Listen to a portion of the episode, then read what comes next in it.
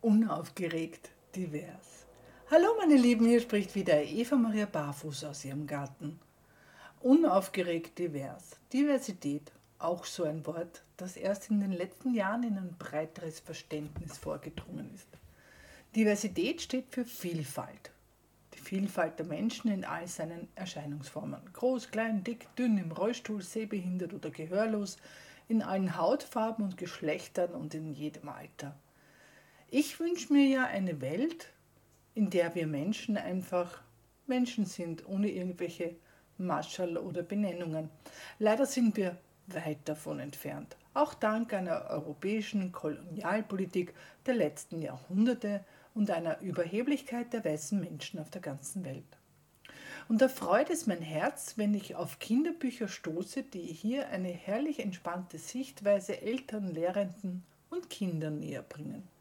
Wie macht man eigentlich ein Baby von Anna Friske? Erzählt völlig unaufgeregt von der aufregendsten Sache der Welt. Ein Baby wird gezeugt.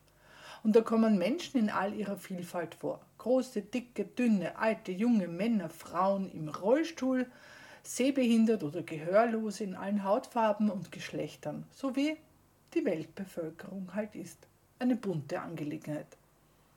Sie hält jetzt auch nicht fest, dass diese Art von Mensch dort lebt oder so lebt. Nein, alle wünschen sich ein Kind und wie das funktioniert, darüber wird erzählt.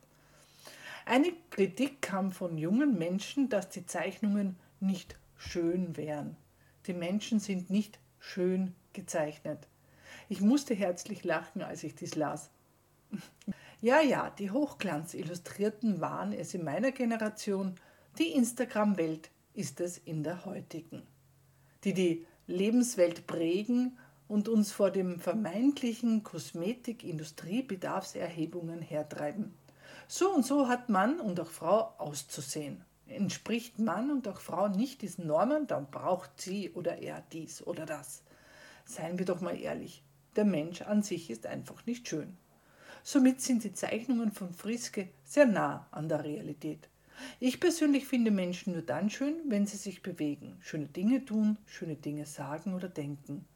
Und da bin ich wieder bei meinem Wunsch. Wenn wir uns alle darum bemühen, ein bisschen schöner im Sinne der inneren Werte zu sein, dann sind wir auch alle ein Stückchen näher bei Weltfrieden und Entspannung.